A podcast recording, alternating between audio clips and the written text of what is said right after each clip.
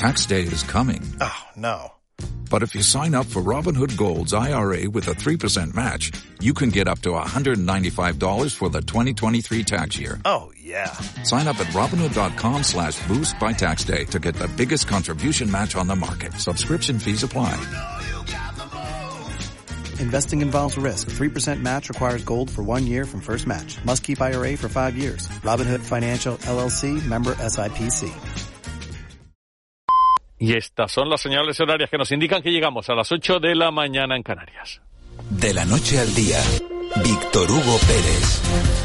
En el día en el que han entrado en vigor ya las primeras de esas medidas del eh, decreto de ahorro energético del eh, gobierno de España. Se refieren, por ejemplo, al horario de apagado de los escaparates y de los edificios públicos. Las 10 de la noche también esos límites en el aire acondicionado 27 grados. Eh, bueno, habrá excepciones según el tipo de trabajo y del lugar. Podría llegarse a los 25, pero por norma general 27 grados sería la mínima temperatura a la que podrían ponerse esos aires acondicionados. Eh, luego hay más eh, medidas que a medida que pasen las jornadas tendrán que irse implementando como ese cierre de las puertas de los establecimientos para evitar que el aire salga de ellos. Hemos hablado de todo esto con Abbas Mujiles, responsable de la Federación de Áreas Urbanas de Canarias. Se muestra sus dudas, la necesidad que hay todavía de negociar, de hablar muchas eh, cuestiones eh, y de cómo se va a implementar a partir del mismo día de hoy. Y también hemos escuchado, no se lo había escuchado, sí leído, pero no habíamos escuchado al alcalde de La Laguna, el socialista Yeray Gutiérrez, claro, contundente, pidiendo y exigiendo el 100% de bonificación al transporte en tranvía, en el tranvía que une en este caso Santa Cruz y La Laguna. Saben que el propio presidente español Pedro Sánchez hablaba del 50% de bonificación a las guaguas, también al eh, tranvía pide Luis Geray Gutiérrez exige que tiene que ser pues a imagen y semejanza de lo que pasa en la península, esa bonificación del 100%. Aquí no tenemos trenes y en este caso entre Santa Cruz y La Laguna el eh, tren se llama tranvía. 8 y 2 minutos repasamos los sonidos del día. Lo hacemos con Cristian Luis. Caja 7 te ofrece los titulares del día. El sector del comercio vive con confusión las primeras horas del decreto de ahorro energético. Esperan recibir información más detallada en los próximos días que permita despejar algunas dudas relacionadas, por ejemplo, con la medida que obliga a los establecimientos a tener puertas de cierre automáticas. El secretario de la Federación de Áreas Urbanas de Canarias, Abbas Mougir, ha señalado en el programa de la noche al día que al elevado coste de instalación de esas puertas se une también los problemas de suministro. Sobre todo si va a haber algún tipo de ayuda para la instalación de este tipo de puertas. Hay que tener en cuenta que muchos establecimientos, por la dimensión y características, pues bueno, y sobre todo aquí en Canarias, pues eh, instalar este tipo de puertas va a tener un sobrecoste y sobre todo en un momento donde la situación del sector, pues desde luego saliendo de dos años de crisis, pues no está bollante para muchos de estos pequeños empresarios. Más asuntos sobre la bonificación del 50% al transporte colectivo terrestre anunciada por el gobierno de Pedro Sánchez. El alcalde de La Laguna, el socialista Luis y Gutiérrez, sigue insistiendo en que es insuficiente. Acaban de escucharlo en Canarias Radio. Reclama que se amplíe al 100% y además considera que es posible hacerlo. Este paso que se ha dado para el 50% en el, metropolitano de Tenerife, haciendo un símil eh, con el ferrocarril, hay que lucharlo para que eh, siendo una tendencia interesante, hay que seguir eh, luchando para que esa subvención sea al 100%. No entiendo y sigo sin entender, y lo he dicho abiertamente, eh, esa diferenciación que se hace en el territorio peninsular con, en este caso, con las islas y Tenerife y La Palma aspiran a coger la sede del Centro Vulcanológico de España que se instalará en nuestro archipiélago. La alcaldesa de los Llanos de Aridane, Noelia García Leal, ha propuesto que se ubique en la zona de las Manchas, en el entorno del centro de visitantes Caños de Fuego. En cambio, el máximo responsable del Cabildo eh, de Tenerife, Pedro Martín, apuesta por su isla. En la isla realizamos investigación permanente en este ámbito desde hace años y el Cabildo de Tenerife dedica una importante aportación económica para estudios sobre vulcanología. Creo que nadie entendería que no fuese Tenerife el lugar elegido para este centro de ámbito nacional. Y un último apunte. Salvamento Marítimo ha rescatado este martes a unos 7 kilómetros al oeste de Arguineguín, en Gran Canaria, un cayuco con 63 ocupantes, entre los que se encontraba también un fallecido. Siete migrantes tuvieron que ser trasladados a centros hospitalarios por patologías de carácter leve. El resto presentaba buen estado en general. Se trata de la primera embarcación con migrantes que llega a Gran Canaria desde el pasado 25 de julio. Dicen que si viajas solo llegarás antes, pero si lo haces bien acompañado, llegarás más lejos. Abrazar nuestras raíces nos ha hecho llegar hasta aquí. Alcanzar nuevas metas será posible gracias a ti. Caja 7. 60 años guiados por grandes valores. Escuchadme bien. Crecimos con la televisión que nos hizo creer que algún día seríamos millonarios, dioses del cine o estrellas del rock. ¿Me equivoco? Pero no lo seremos y poco a poco lo entendemos, lo que hace que estemos muy pero que muy cabreados. Pero tranquilos, porque en agosto tenemos el FE Festival en Puerto de la Cruz y eso, eso mola. De la noche al día, Canarias Radio.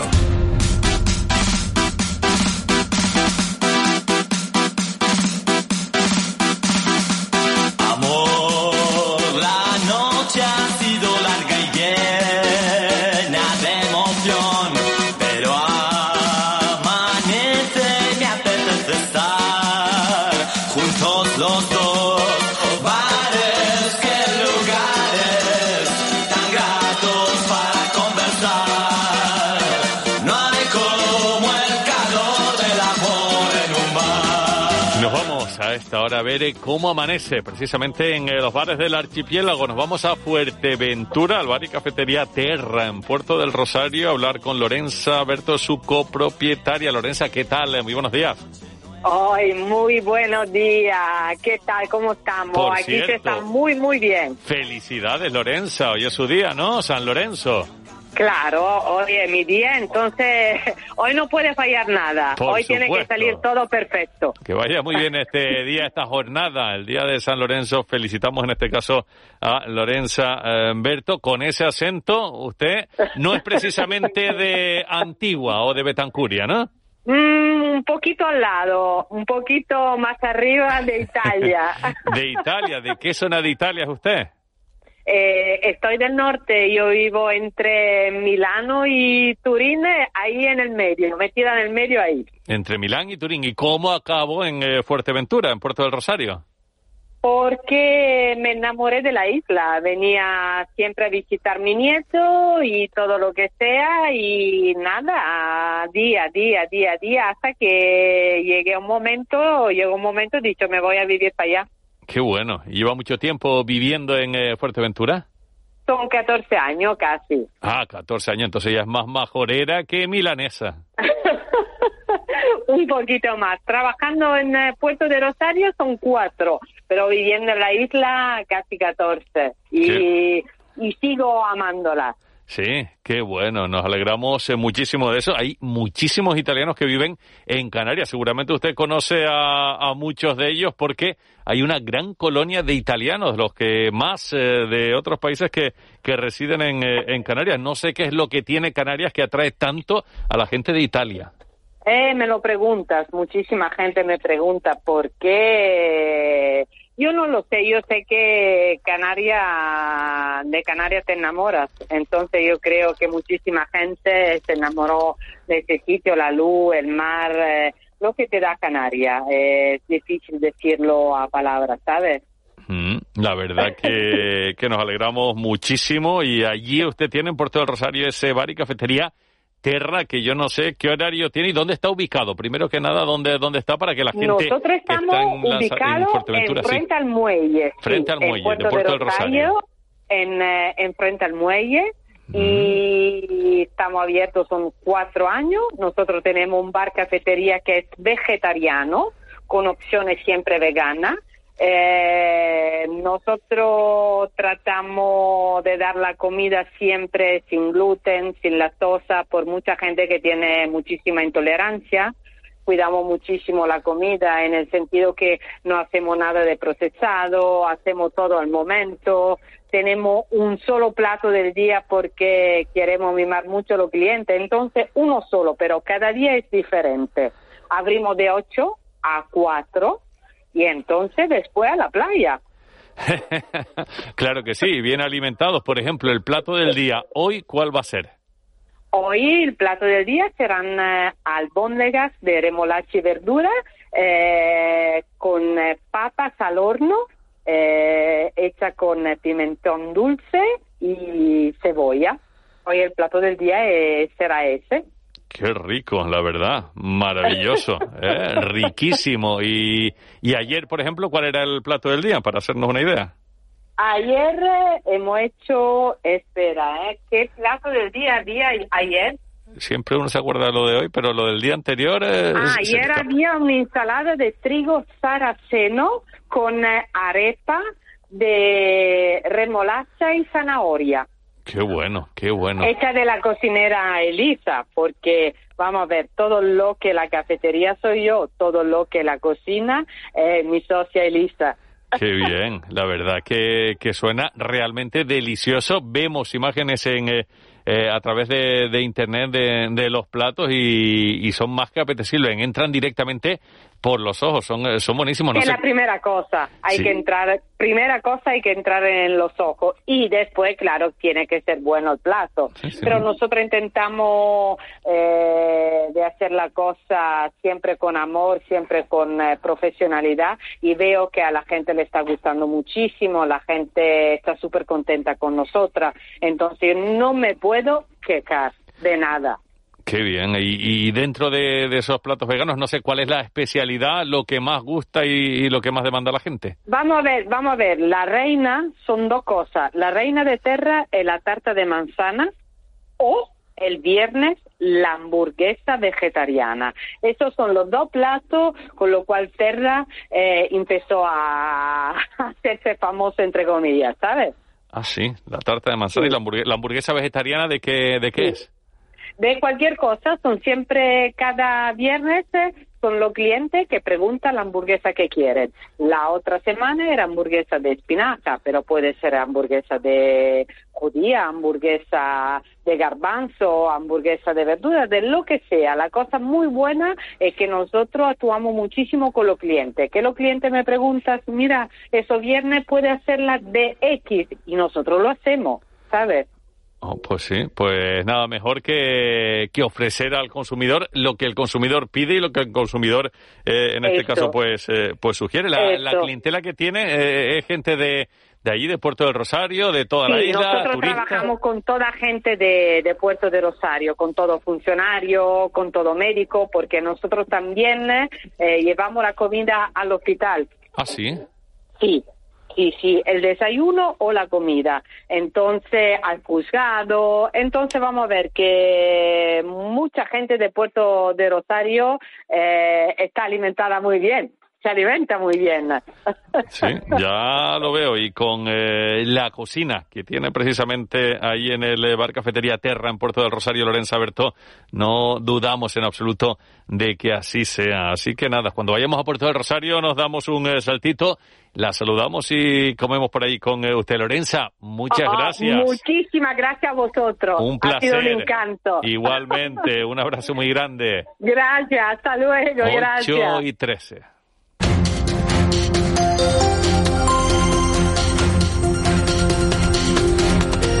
Y analizamos las claves de la actualidad con Chicha Aros Arena. Chicha, no sé si estabas escuchando todo esto. Muy buenos días. Estaba escuchando todo esto y te aporto un dato. En la escuela de idiomas, nuestra profesora de italiano, Rocío Corrales, nos informaba hace eh, tres cursos, o sea, tres años, que había censados en Canarias 212.000 italianos, ¿eh? Una barbaridad. 212.000 italianos que se dice pronto.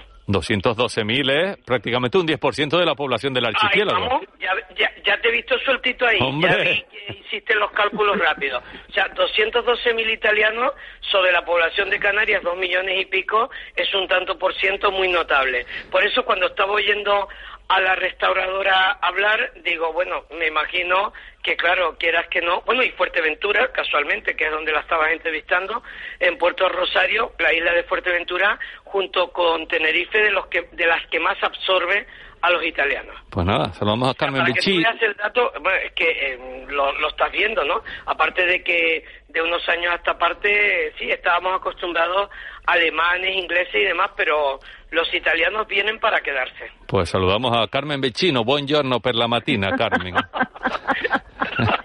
Buongiorno. Buongiorno. lo que tengo, lo que tengo eh, son los jugos gástricos eh, disparatados con tanta definición de, la- de comida rica. Eso es una crueldad a esta hora de la mañana. Ambo- al- albóndigas de remolacha y... Eh, Muy peculiar lo de las albóndigas, verduras, sí, me sí, llamó la es el atención, plato ¿no? del, La mezcla de remolacha y tal, porque si te das cuenta, en Canarias comíamos muchísima, lo que nosotros llamamos beterradas, Exacto. eh, hace años, y, y se ha perdido muchísimo la costumbre, y ahora lo que consumimos más que nada es la remolacha, o bien en tiras, o bien en, en rodajas, pero envasada. Y me estaba, la estaba oyendo, digo, mm, ¿cómo pasa, no sé, cómo cambian las modas, ¿no? Y tanto, y tanto, y tanto que sí. Oye, Carmen, eh, ya tenemos en, eh, en vigor esas medidas de ahorro energético en lo relativo al aire acondicionado, las temperaturas de 27 grados, aunque con algunas excepciones, eh, también el tema del apagado de, escaparates. ¿Qué, ¿Qué te parece todo esto? Porque está dando mucho que hablar y va, va a seguir dándolo en próximas fechas a medida que, vaya entrando en vigor la bonificación a, lo de las guaguas y demás. El alcalde de La Laguna nos decía eh, hace unos minutos también que, pide y exige el 100% de bonificación, por ejemplo, en el eh, tranvía en la isla de Tenerife. Y él es, eh, recordemos, Luis Geray Gutiérrez del eh, Partido Socialista. Sí, es curioso porque fíjate, eh, no, no sé bien si le habías dado eh, paso a Carmen o a mí porque he tenido una laguna de, en la, digamos, en la conexión, pero bueno, Carmen y yo nos llevamos muy bien y, y no hay ningún problema, espero, en este sentido, ¿no? Hay una cosa que está clara, eh, este tema se, se ha convertido en polémica, a mi modo de ver, de una forma demasiado. O sea, yo creo, Víctor Hugo, que había que tomar medidas, pero te lo dije el miércoles pasado, pon tu memoria en marcha. Yo creo realmente, y los oyentes de Canarias Radio Autonómica, yo creo que son normas que deberíamos de adoptar los propios ciudadanos, que nadie nos los debería de decir, pero en este caso lo tienen que decir tanto el presidente del gobierno como la ministra de Transición Ecológica, porque sabemos que hay gente que no cumple, que quiere hacer lo que le da la gana, y eso no puede ser.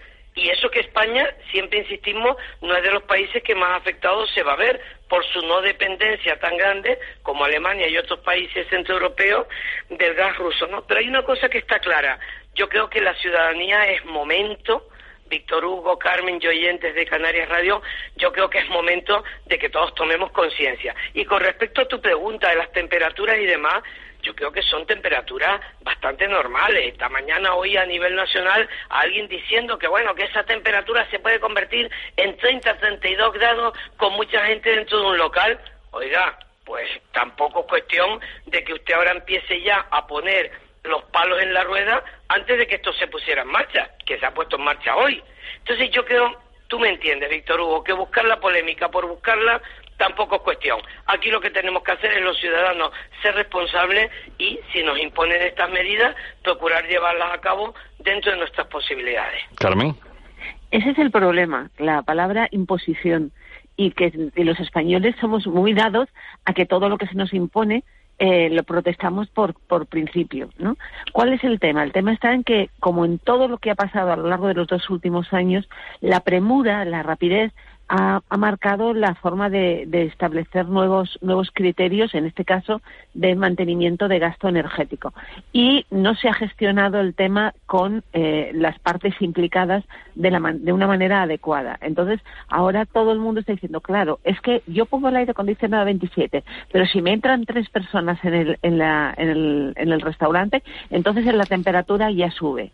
Sí, pero también somos conscientes de que nosotros entramos en un cine o entramos en un mm, eh, establecimiento de restauración o en un establecimiento comercial en el que casi tienes que ponerte la chaqueta porque tienen a 27 grados y, y ese, es- ese no es calor para, para un establecimiento en el que haya aire acondicionado, pero tampoco te lo, te lo bajan o te lo suben en virtud de que, de que se pueda producir eh, una asistencia mayor o menor de, de, de personas que vayan a ese, a ese establecimiento. Para Entramos nada, en- Carmen, perdona, es un tema además que no se vigila por los propios responsables de los centros. Claro. Todos hemos estado en centros comerciales de decir, mi madre, qué frío aquí- hace aquí dentro, ¿no? O sea, en verano me refiero. Y después, el miércoles pasado tratábamos el tema, Carmen, de los aviones. Tú sabes la broma esa que siempre se gasta de señor, señorita o señora, a la zafata o al aeromozo, eh, ya puede quitar la calefacción que ya estamos cosiditos, ¿no? O sea, si tú vas en invierno en un avión, lógicamente vas vestido propio de la temporada que es. Y entonces te ponen una calefacción a tope o un aire acondicionado a tope. Y Carmen Vecino lo acaba de decir, es que lo que no puede ser es que el cuerpo te pida ponerte una rebequita, como decimos en Canarias, por entrar a un centro de estos que hace un frío que pega. Calla, calla, que dentro de los aviones y los barcos se sigue manteniendo. Ahí no hay. Hombre, no, no en se el establece tema de los barcos, en el tema en el de los barcos lo entiendo más por el tema de los mareos, porque yo que soy la número uno en mareo, pues hombre, lo agradezco en el sentido de que prefiero ponerme una chaquetilla, pero en los aviones no, y en lo que estaba Bueno. diciendo Carmen, en determinados locales tampoco. Claro, pero ese, es el tema. Ustedes, eh, mucha gente a lo mejor no ha tenido la oportunidad, pero yo, yo soy de las que entro en el metro de Madrid o en el metro de Barcelona y sobre la marcha empiezo con, en proceso cebolla. Me quito gorro, me quito guantes, me quito, me quito eh, bufanda, me quito abrigo y voy como si estuviera robando en la tienda de la esquina, porque voy completamente, me, me tengo que intentar ir siempre con un mínimo de, ropa de abrigo por debajo. ¿Cuál es el tema? El tema está en que eso es una calefacción que afecta a, instalaciones muy amplias, a, las estaciones, a, las, a los pasillos de entrada y de salida. Y, en la calefacción, si te quedas con el abrigo en el metro de Madrid, te sacochas. Pero vamos, mm, a la ya, y sin embargo hay montones de gente que no se lo quita, que no se abre, no se, no se despoja de nada de abrigo. ¿Que eso es, lo, eso es lo lógico? No, o sea, lo que a lo mejor debería de bajarse un poco la temperatura en ese establecimiento.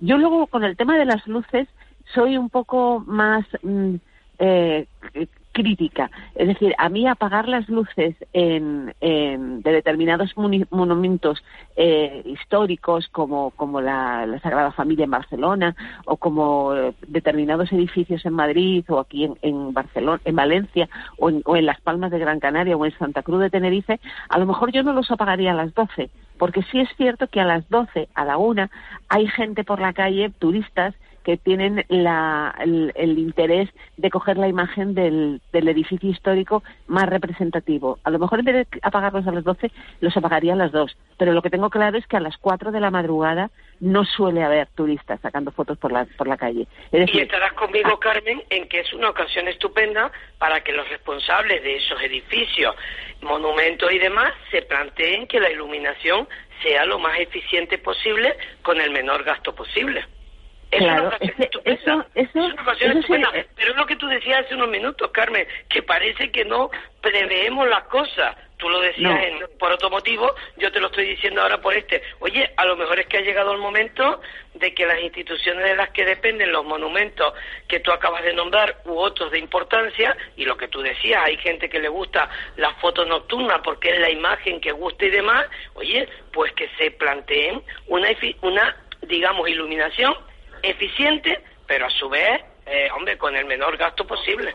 y con otros controles horarios, porque por ejemplo el tema de las de las escaparates dice es que una calle sin escaparates iluminados es una calle insegura, señor, dígale a su alcalde que le ponga farolas, que le ponga una iluminación pública que le que la haga segura, porque si es por eso eh, mm, en las ciudades donde, incluida Vigo, donde se hace ese despliegue de luces navideñas tan brutal y que es, es utilizado como reclamo para la llamada de atención al turista, hay montones de calles en su, en tu ciudad, en la mía y en la de Víctor Hugo y en todas, en las cuales no hay una luz navideña ni de coña. O sea, el ayuntamiento no se gasta un euro en poner la luz navideña y si la La hay, la hay por- una época determinada. Lo tenemos Y claro. que tener claro todos, los oyentes Y la- y nosotros, los que estamos Claro. participando.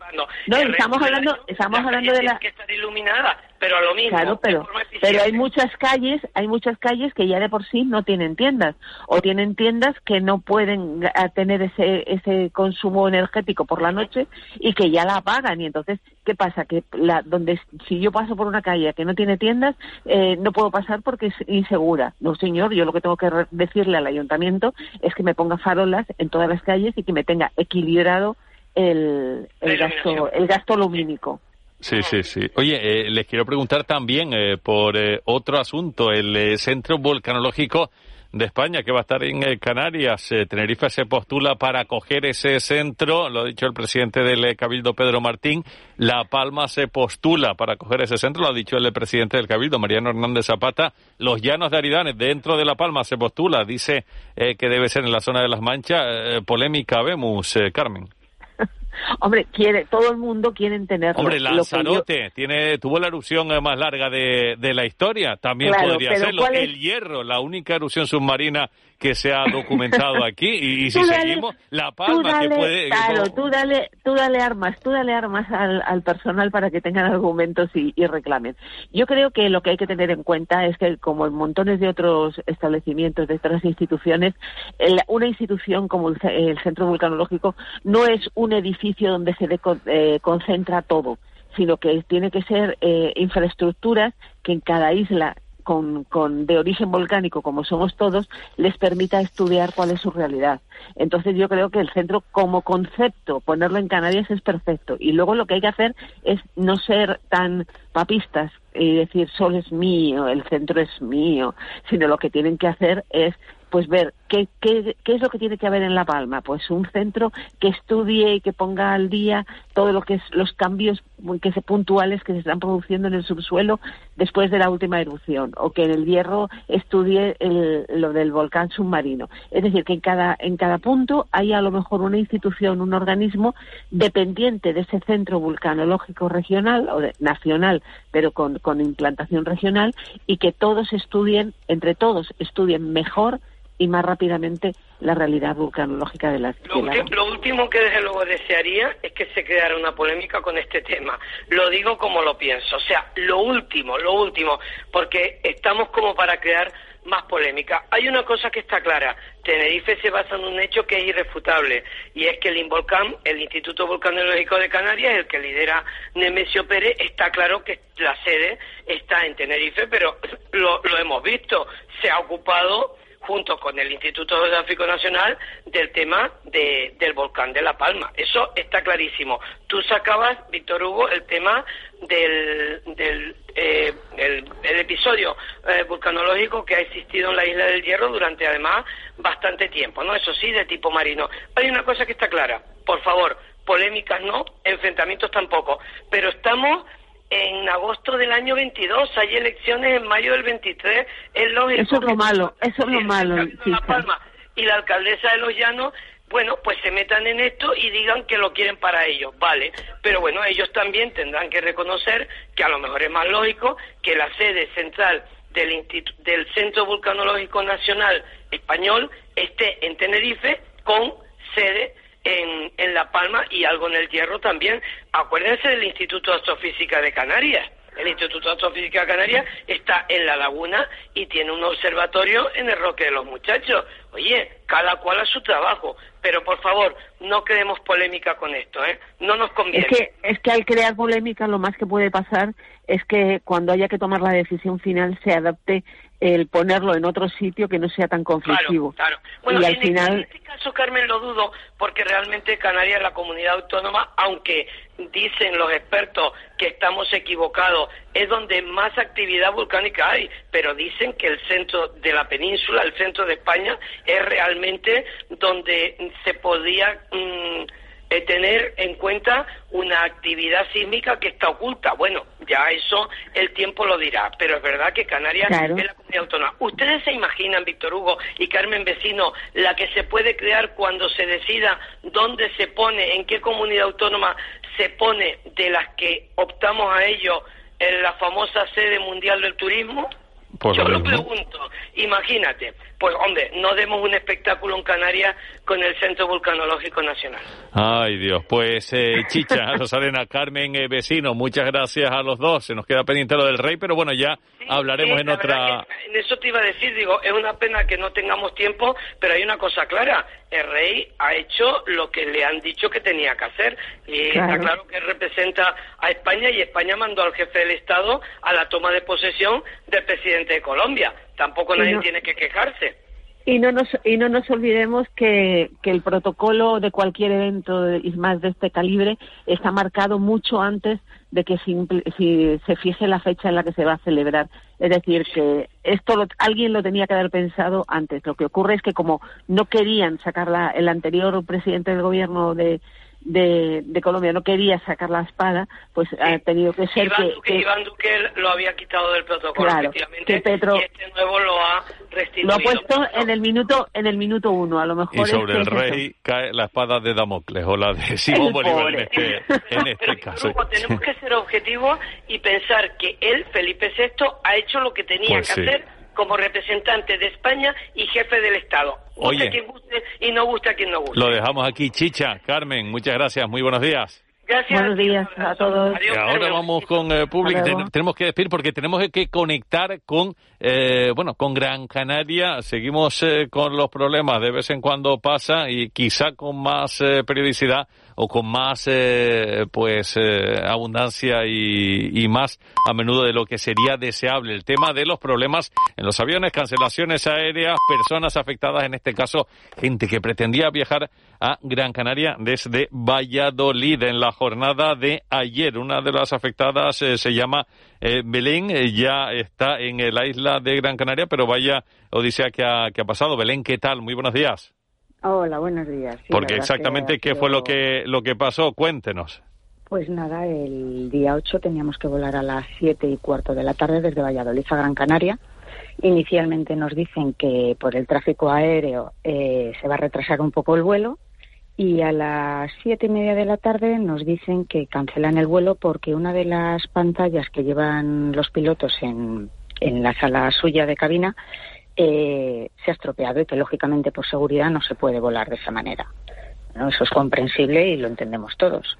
Nos dicen que pasemos a una sala y que allí nos darán una solución. Al rato nos dicen que o bien eh, Serviberia nos tiene que ubicar en otros vuelos, que hay un vuelo eh, el miércoles desde Valladolid, hoy, a las 12, a la una menos cuarto de la tarde, y el resto que nos busquemos la vida si no, si no, nos, si no conseguimos esas plazas, porque eran 35 plazas y el resto somos, éramos 60 personas las que estábamos en el aeropuerto. Entonces, eh, nosotros decimos que no, que estamos allí los 60 y que nos tienen que dar una solución. Empezamos a llamar a Iberia y desde Iberia nos dicen que la solución nos la tiene que dar el aeropuerto. El aeropuerto nos lo dice que la solución nos la tiene que dar Iberia. Entonces empiezan a pasar todos la pelota unos a otros sin, sin darnos solución ninguna. Eh, al rato ya un grupo sube al despacho del director, el director nos dice que, que nos tendrían que dar una solución, que la semana anterior había pasado exactamente lo mismo en otro vuelo también desde Valladolid. Qué casualidad que también se estropea el, el avión. Pero que en ese caso les cogieron a todos eh, y les llevaron a Madrid para reubicarles luego en los diferentes vuelos que salían desde Madrid. Bueno, pues si nos tienen que hacer eso, nosotros en ese momento tampoco pedimos nada más, simplemente que nos den una solución. Había gente allí con niños que eh, comenzaban sus vacaciones, ese era también mi caso. Había personas de las islas que volvían a sus, a sus sitios, a sus casas de origen y, y teníamos que volver a, a la isla, o sea, teníamos que venir a las islas. De pronto nos dicen que eh, en Madrid todos los vuelos están completos, que no nos pueden llevar a Madrid, porque como están todos los vuelos cogidos, que para qué nos van a llevar a Madrid, que nos busquemos nosotros la vida. Yo cojo el teléfono en ese momento, empiezo a mirar por internet y curiosamente sí que hay vuelos libres eh, de Iberia. Se lo decimos, ellas dicen que les están diciendo desde Madrid que no hay vuelos, que no hay vuelos y yo les demuestro que sí que hay vuelos. Yo les decía también, digo, si no, que venga un técnico ahora mismo, que cojan, eh, arreglen el vuelo y mañana, aunque sea a las 10 de la mañana, volamos todos. Si lo único que queríamos era venir a Gran Canaria, a las islas donde, donde habíamos cogido cada uno nuestro destino. Y no había manera, que no, que no, que no, que no. Y nosotros dijimos, bueno, pues no nos movemos del aeropuerto hasta que nos den una solución.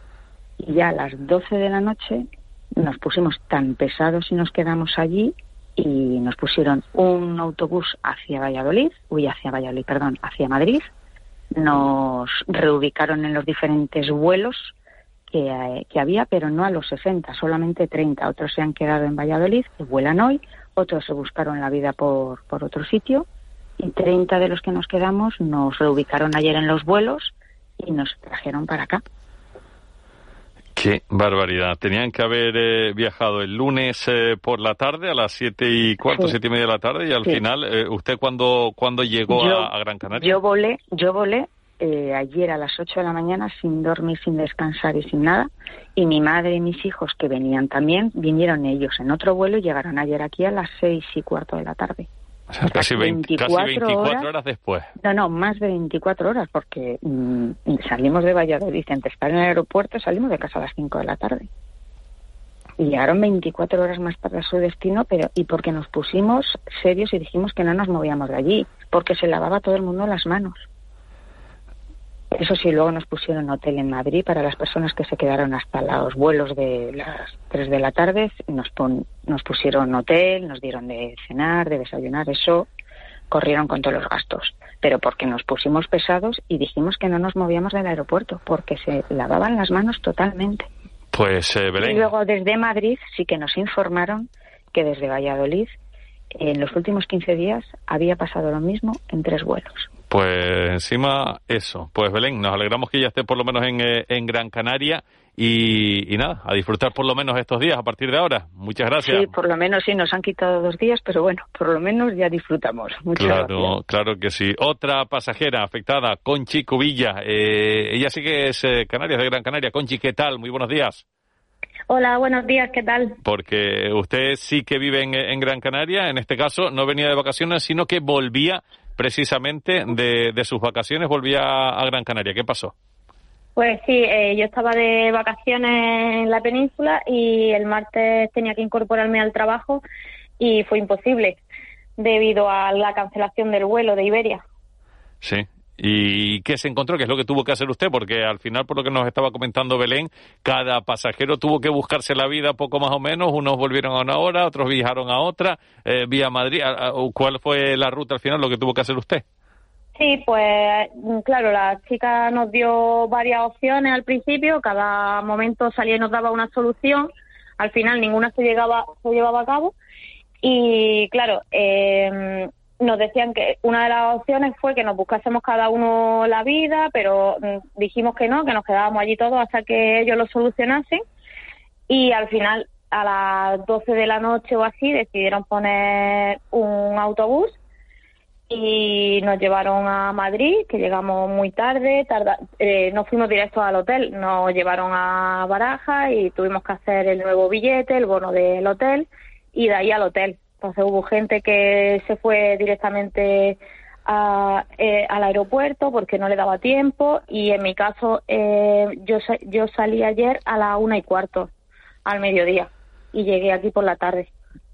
Pues eh, no, no 24 horas, pero casi eh, más sí, tarde casi, de, se de hizo la muy hora. pesado, sí, sí, se hizo largo el viaje, sí. ¿Les van a indemnizar de alguna manera o, o casi que tienen que dar gracias por poder llegar eh, 24 horas más tarde a su destino?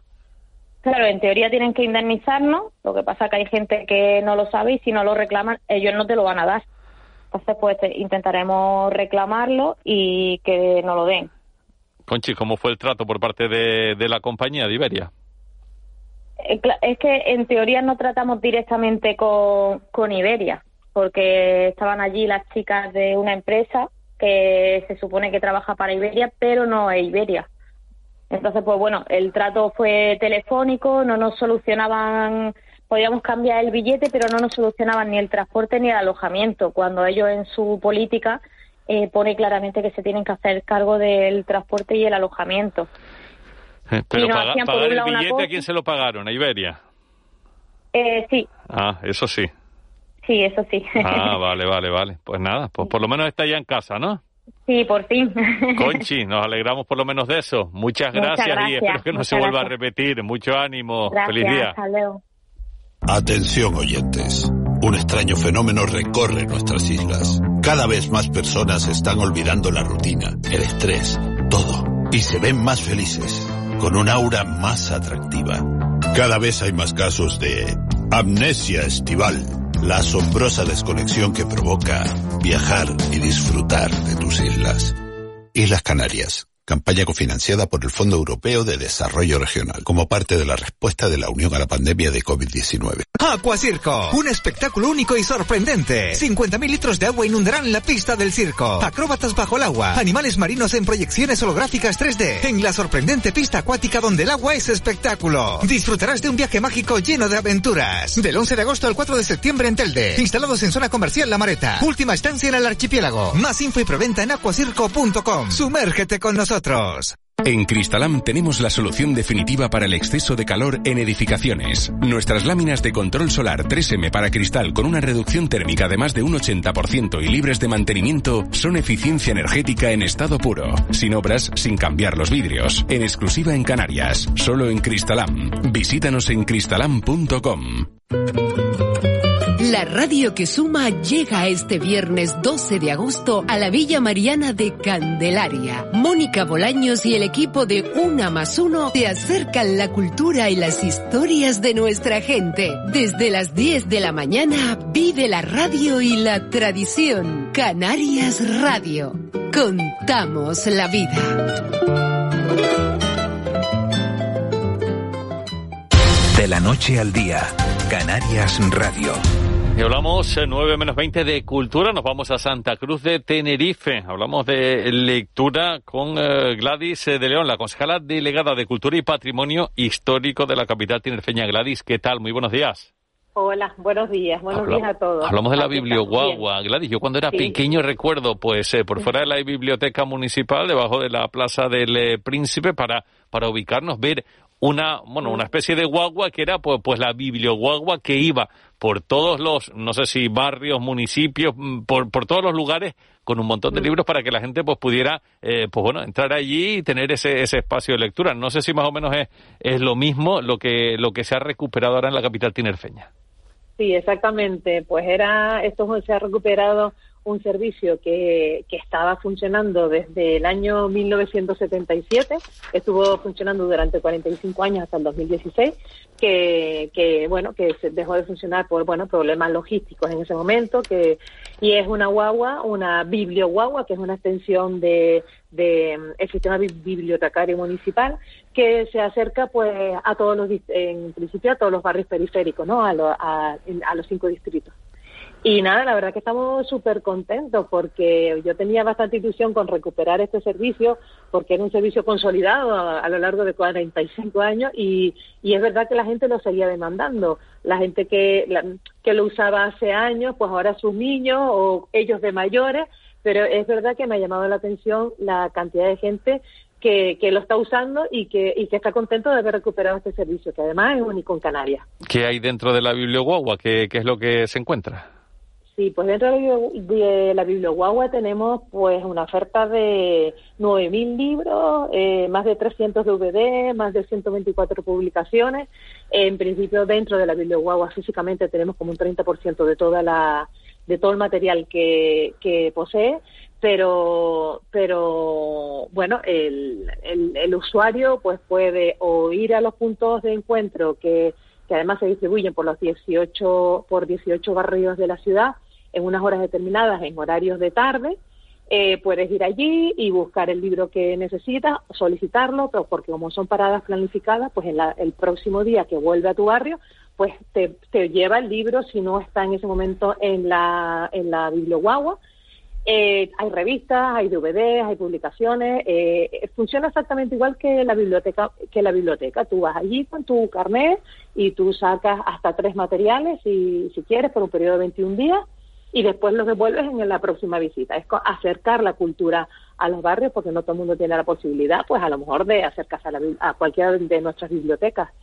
Y, y la verdad que, que, bueno, lo, sobre todo los niños, las personas mayores también, que me han dicho, ay, mira, pues mira, voy a retomar la lectura porque ahora va a venir el libro X y tal y si no está en ese momento en el vehículo, pues te lo traemos en la, en la próxima visita. Oye, O sea, ento- entonces, eh, eh, yo allí lo que hago es eh, sacar un libro, llevármelo Sí. para, para leerlo y demás, Sí. y la próxima Sí. vez que pase a lo mejor la Biblia guagua, voy y, y lo devuelvo. No es para leerlo allí, sino eh, para, para sacarlo y, y ya leerlo yo en, en mi casa, por ejemplo. Exacto, también puedes estar allí. La Biblioguagua, las paradas suelen ser de en- entre una y dos horas, eh, depende de, lo- de los sitios, ¿no? Es de tan- a lo mejor de cuatro a cinco. Si quieres ponerte a, ver una revista allí, lo puedes hacer perfectamente como haces en la, en la biblioteca o coges lo que necesitas y te lo llevas y después el, el, el día siguiente o el- cuando vuelva, eh, cuando le toque la, la parada, pues lo devuelves. Y incluso este año hemos incorporado, esta vez hemos incorporado un sistema de que para entregar el material tienes que ir a la bi- biblioguagua, por supuesto, pero para para reservarlo lo puedes hacer por correo electrónico, lo puedes hacer por WhatsApp o por ya, o llamando directamente a la biblioteca y diciendo, pues soy fulanito con el número tal y en la parada de de mm, yo qué sé del tablero que van a venir tal día y ahí tendrás tu tu, tu pedido, digamos, entre comillas. O sea, no tienes que acercarte para hacer la, a, la, a la guagua para, para pedirlo para que te lo traiga para la próxima semana. Lo puedes hacer incluso de antemano. Gladys, que- eh, y, y en estos tiempos de Internet, nuevas tecnologías que todo el mundo tiene a golpe de clic en su propio, no ya en el ordenador, sino en el teléfono móvil, lo que quiere para ver, para leer y, y- y demás, eh, ¿tienen cabida pues, pues estos, Pues sí. eh, estos servicios? Sí, sí, porque bueno, tú sabes que hay mucha gente que independientemente de Internet y de los libros eh, digitales, a mucha gente le gusta el papel, le gusta llevarse su libro y le gusta leer el libro. Eh, incluso mm, con los niños con las, las- a la- tenemos varias publicaciones eh, periódicas, ¿no? Estamos inscritos a algunas publicaciones, a 124 revistas, entonces claro, eh, también te evitas el, el, el suscribirte tú a una revista, tú la puedes solicitar y la tienes allí, de las 124, pues yo que sé, hay de cine, hay de historia, hay de infantiles, hay yo que sé, hay un montón de variedad, entonces, bueno, eh, se usa bastante, bastante, y, y yo, yo soy la primera sorprendida, es más, estábamos hablando de, bueno, de ver este mes un poco cómo va funcionando, eh, a pesar de que hay dos paradas nuevas, una en Valle Seco y otra en Urbanización Anaga, que antes no existía, porque hemos, re- hemos recuperado las mismas paradas que existían eh, en el 2016, hemos, hemos puesto dos más, y bueno, y ahora estamos también viendo cómo funciona, por si hay que poner otra, alguna otra parada o, o hacer algún cambio en los días. De momento están funcionando muy bien todas, la verdad que todas, y, y, y bien, bueno, la idea sería en un futuro hacer un proyecto y ampliar. A mí me encantaría que pues, se pudiera ampliar el servicio. Claro que sí, esperemos que, que así sea, sería una buenísima señal y además la cultura Sí. siempre está bien eh, promocionarla. Gladys de León, llevarla, claro sí. que sí, acercarla a la gente, concejala delegada de Cultura y Patrimonio Histórico en Santa Cruz de Tenerife. Gracias, eh, muy amable, Muy- muy buenos días. Muchísimas gracias a ustedes. Gracias, ¿eh? buenos días. Feliz verano. Incluso desde el chiringuito de la playa, también piensas en los mejores precios de Canarias. Filetes de jamón de cerdo a 4,99 y helados a 3,89. Solo hasta el 23 de agosto. En Hiperdino, desde siempre, los mejores precios de Canarias. Dicen que si viajas solo llegarás antes, pero si lo haces bien acompañado, llegarás más lejos. Abrazar nuestras raíces nos ha hecho llegar hasta aquí.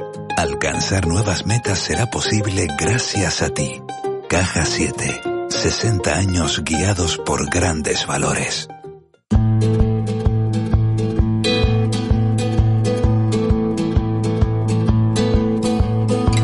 Camino del agua, soy la lluvia. 8 y 47 y abrimos eh, nuestra sección, nuestro tiempo semanal eh, para hablar de biodiversidad. Con nosotros, eh, como siempre, Manuel Nogales, el delegado del CSIC en Canarias. Manuel, ¿qué tal? Eh, muy buenos días. Hola, ¿qué hay, Víctor Hugo? Buenos días. Encantado de saludarte. No sé si estuviste escuchando antes, estábamos hablando de la biblioguagua que vuelve. Yo no sé si tú te acuerdas de verla. Yo recuerdo, pues eso, cuando era pequeño, ver esa biblioguagua que recorría todos los lugares, llevando la cultura, llevando los libros a todos los barrios de, en este caso, en Tenerife. Sí, sí que me acuerdo, eh, que me acuerdo y, yo creo que fue una iniciativa, eh, vamos, genial, la verdad. Y tanto, y tanto que sí. Oye, eh, hablamos de, de otras cuestiones. Estos días atrás hemos visto, eh, por ejemplo, asociaciones ecologistas que pedían, hablando del eh, plan rector de uso y gestión del Parque Nacional del Teide, de lo que tanto se está comentando en esta fecha, por ejemplo, que se quitase el teleférico, que se erradicase el, el muflón. Yo no sé si, si desde el eh, CSIC también eh, tienen algún tipo de, de sugerencia respecto a lo que es ese, ese plan y lo que se debe hacer y lo que no se debe hacer en el, en el Teide. Sí, eh, eh, ya Víctor Hugo desde hace pues una semana y media aproximadamente presentamos nuestras alegaciones desde el desde el CSIC y, y un poco vamos un, vamos un poco por esa vía, ¿no? En general lo nuestro nos hemos centrado más que en instalaciones nos hemos centrado en la en la geodiversidad y en la biodiversidad en, en estos dos eh, campos que es donde tenemos especialistas y donde hemos estado centrados. Desde luego eh, los artículos que han salido sobre la erradicación del muflón coincidimos plenamente. Yo creo que ya es una cuestión anacrónica que ha quedado ahí. Eh, en 1971, aunque las instituciones de conservación pues ya, ya tenían este, este término de, de la conservación un poco en mente, eh, no cabe duda que todavía mm, eh, habían cosas que no estaban bien ajustadas y una de las decisiones que no fueron eh, convenientes para el Parque Nacional del Teide ni tampoco para la caldera de Tauriente, porque allí se, se introdujo un, un, un capride, una, o sea, un arrui que tiene más que ver con las cabras que con las ovejas. Los muflones tienen, que se introdujeron en el Teide tienen mucho más que ver con las ovejas pues no han sido mm, para nada una buena noticia, ¿no? Están causando muchísimos daños a nivel de la vegetación y hay una tesis doctoral realizada por Juan Luis Rodríguez Luengo que así lo pone de manifiesto desde hace ya varias décadas. O sea que esto es una cuestión que las instituciones tienen que tomar cartas en el asunto y cuanto antes lo hagan yo creo que vamos a, evitar daños. Hay que, para informar un poco la audiencia, de que un animal, eh, un muflón, por ejemplo, puede llegar a consumir unos tres kilos y medio ¿no? de biomasa, o sea, de vegetales diarios. Eso es pérdida de paisaje y la mayor parte de ellas pues suelen ser plantas endémicas que no han evolucionado en contacto con grandes herbívoros, ni pequeños herbívoros, o algunos de ellos, pero ya fósiles hoy en día, y que desgraciadamente pues no tienen una sustancia eh, de defensa, sustancias secundarias presentes y que son fácilmente depredables por estos eh, mamíferos introducidos por el ser humano. Claro que sí. Eh, oye, te pregunto más, eh, más cuestiones. Por ejemplo, se, se ha hablado mucho sobre las eh, pruebas deportivas, actividades deportivas que hay y, y, que pasan por el Parque Nacional del, del Teide. ¿Cómo lo ven desde el SESIG? ¿Qué, qué plantean? Porque hay eh, todo tipo de actividades, desde pruebas ciclistas, carreras de eh, a pie de, gente, pruebas estas de, de ultrafondo, eh, por sendero. ¿qué, ¿Cómo lo ven? Bueno, eh, la postura nuestra es que no hay cabida para las pruebas deportivas en los parques nacionales. Ya desde hace una década lo estamos defendiendo los patronatos de parques nacionales. Cada vez son más las personas que lo ven y, tenemos más votos que se alinean con nosotros, pero desgraciadamente seguimos perdiendo las votaciones. Esa es la auténtica, la auténtica realidad. Un parque nacional no es un parque temático y desgraciadamente eh, eh, eh, muchas de las personas que regen los destinos de los parques nacionales, más, más bien no técnicas, sino más bien a nivel, a nivel instituciones políticas, yo creo que sería conveniente que aclararan este tipo de conceptos, porque eh, un parque nacional, por ejemplo, como el del Teide, que encima es patrimonio mundial, muy pocos parques nacionales en el mundo pueden, pueden presentar eh, eh, este honor de, de, de, ser un patrimonio mundial, pues lógicamente no tiene cabida. Y ahora mismo, a pesar de, las, de los esfuerzos que hemos intentado en los patronatos de convencerles que por lo menos eh, se redujera el número y, no se llegara a la parte alta del estratovolcán por toda la erosión que se causa y además porque se controla el acceso en cuanto al número de, de visitantes, pues no lo hemos logrado. Esa es la verdad. Y todos los días, todos los años, pues suben una serie de corredores hasta, hasta lo que es la, la parte alta de, del, del pico, no arriba del todo, pero sí a la rambleta, ¿no? Entonces, mm, lógicamente esto, Víctor Hugo, hay ciertas, ciertas actividades que para nada eh, van a favor del precepto número uno de los parques nacionales y que es la conservación. O sea, eso es, son los espacios naturales protegidos de máximo valor ecológico. Y lógicamente hay ciertas cosas que no tienen cabida.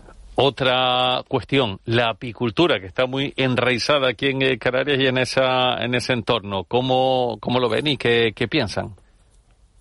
Bueno, desde el CSIC eh, eh, hay un trabajo realizado, eh, si mal no recuerdo, en 2019 por Alfredo Valido y colaboradores, un compañero mío de aquí del, del IPNA CSIC, que pone de manifiesto clarísimamente cómo los, los polinizadores nativos, como pueden ser aves, como pueden ser eh, mariposas, eh, eh, otras abejas, que son, eh, que son nativas de arriba, mucho más chiquititas y, a veces mucho más solitarias, pues toda esa corte de polinizadores que son realmente eficientes desde el punto de vista de la, de la vegetación nativa, son desplazadas desde que las colmenas llegan arriba. Y es que estamos hablando de que se, eh, se han eh, autorizado 2.700 colmenas al año y eso quiere decir que hay 100 millones de abejas vagando por el Teide. Lógicamente, con esa, con esa cantidad de abejas, más el comportamiento que tienen desde el punto de vista alimentario, que generalmente son, eh, muchas veces eh, se comportan como robadoras de néctar, entran por la parte de abajo de las flores eh, robando el néctar y, mu- y muchas veces, al contrario de lo que, de lo que muchas personas opinan, no son buenos polinizadores, todo lo contrario, y encima fomentan la autofecundación, y eso no es nada bueno. En las retamas del Teide se ha comprobado cómo desde que, desde que llegan las abejas y en las zonas donde están las abejas, desgraciadamente el número de semillas que se cuajan, además la retama del Teide no va nada bien ahora mismo en el Teide, pues baja drásticamente. Entonces, eh, para que se hagan una idea también, eh, hay una media de 14,3 colmenas por kilómetro cuadrado cuando eh, las normas internacionales eh, dictan que normalmente no se han de tener más de tres, imagínense, de 14,3 a 3. Entonces, esto es un grave problema. Nosotros abogamos por, por abejas cero en el TEIDE. Desgraciadamente nos encantaría estar alineado con otros postulados, pero ahora mismo con la bibliografía científica en la mano, eh, eh, lo que nosotros planteamos es apicultura cero en el TEIDE. Eh, hay un trabajo que acaba de publicarse, Víctor Hugo, en el 2022, hace pues escasamente un mes, creo que ni llega, de Iwasaki y Hogerdon, donde se ponen en evidencia las- sobre todo el impacto negativo de las abejas introducidas frente a las abejas silvestres que mm, pues se ponen de manifiesto que cada vez son mayores y esto es una revisión actualizada de este año. Lo que pone en- de manifiesto este estudio es que en- desde el 2007 hasta la actualidad se han publicado se ha publicado muchísima información sobre el tema. Y, los efectos de los trabajos que se presentan son en un eh, 78% de ellos con efectos claramente negativos. Y también que el 70 casi el 80% de los estudios informan sobre la presencia de patógenos que eh, dispersan eh, estas abejas introducidas sobre los nativos. Al comer sobre las mismas flores, esos exudados que dejan de las cavidades orales, de las bocas en definitiva, son, eh, y esas flores ser visitadas por los polinizadores nativos están incluyendo virus en su interior para los cuales para nada han estado expuestos a lo largo de su historia evolutiva y, y están causando unos daños tremendos. Esto lo que está poniendo de manifiesto este artículo es que concluye con que eh, las pruebas son cada vez más evidentes de que hay que llevar una gestión eh, efectiva sobre las eh, abejas de la miel y desde luego no se aconsejan, se desaconsejan completamente en espacios naturales protegidos. Imagine- imagínate Víctor Hugo en el Teide, ¿no? que es un patrimonio mundial. Oye, otra otra cuestión que, que seguro que, que a mucha gente se le viene a la cabeza, la extracción de tierra con, eh, con diversos fines o, no sé, las alfombras se me viene a mí a, a la cabeza tradicionales en, en Tenerife. Eh, ¿Cómo, ¿Cómo observan ustedes ese, ese asunto? Bien, eh, eh, nuestros eh, volcanólogos del IPNA han hecho unas interesantes aportaciones eh, sobre el PRUG. Y es verdad que el PRUG adolece bastante de todo lo que es el tema relacionado con eh, la geología eh, y sobre todo la, la volcanología, que es muy interesante arriba. Y han hecho unas aportaciones interesantes. Entre ellas, ellos comentan que sería conveniente hacer un estudio sobre lo factible que es en el tiempo mantener esta, eh, en definitiva, la sostenibilidad de mantener esta extracción de tierras eh, para, desde el punto de vista del uso en las alfombras. Mm, eh, no nos oponemos, pero desde luego sería conveniente tener este estudio. Y desde algunos grupos ecologistas se ha mm, propuesto también el reciclado de este material de un año a otro, lo cual nosotros apoyamos. Todo lo que sea autosostenibilidad, reciclaje y no tener que y tener que extraer lo menos posible, pues yo creo que, que es interesante interesante, ¿no? Y, y en cuanto a, no sé, investigaciones y, y relacionado sobre todo con el eh, tan manido cambio climático, ¿tienen también algún tipo de, de aportación? Bueno, todos eh, eh, los oyentes me gustaría comentarles que todas estas cuestiones que nosotros estamos eh, presentando aquí es un poco para mitigar también los daños también del cambio climático. El cambio climático en, eh, en las eh, grandes altitudes de Canarias, como es el caso del Parque Nacional del Teide, está incidiendo gravemente, mucho más que en el resto de hábitats, porque generalmente los alisios, pues, mm, como si dijéramos, nos, nos equilibran en cierta manera todo, todo el cambio climático que se está llevando a cabo, en cierta manera, solamente. Pero arriba en el Teide, por encima del mar de nubes, desgraciadamente el efecto está siendo clarísimo. Y la AEMET lo ha puesto claramente de manifiesto en sus publicaciones.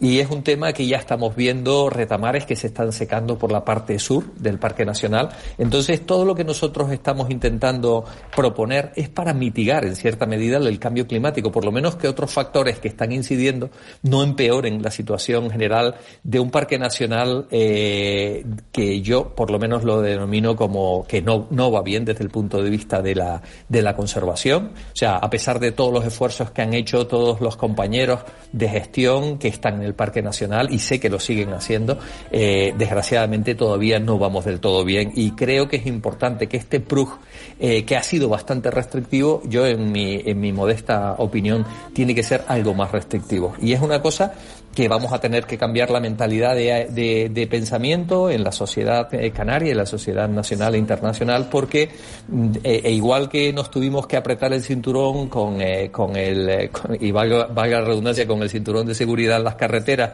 o con, eh, o con el fumar en espacios públicos, vamos a tener que hacer otra serie de, otra serie de cambios. Pues eh, Manuel Nogales, responsable del CSIC aquí en Canarias, muchas gracias por compartir todas estas propuestas con los oyentes de la radio autonómica. Hasta la próxima semana, Manuel. Buenos días. Un saludo cordial para todos.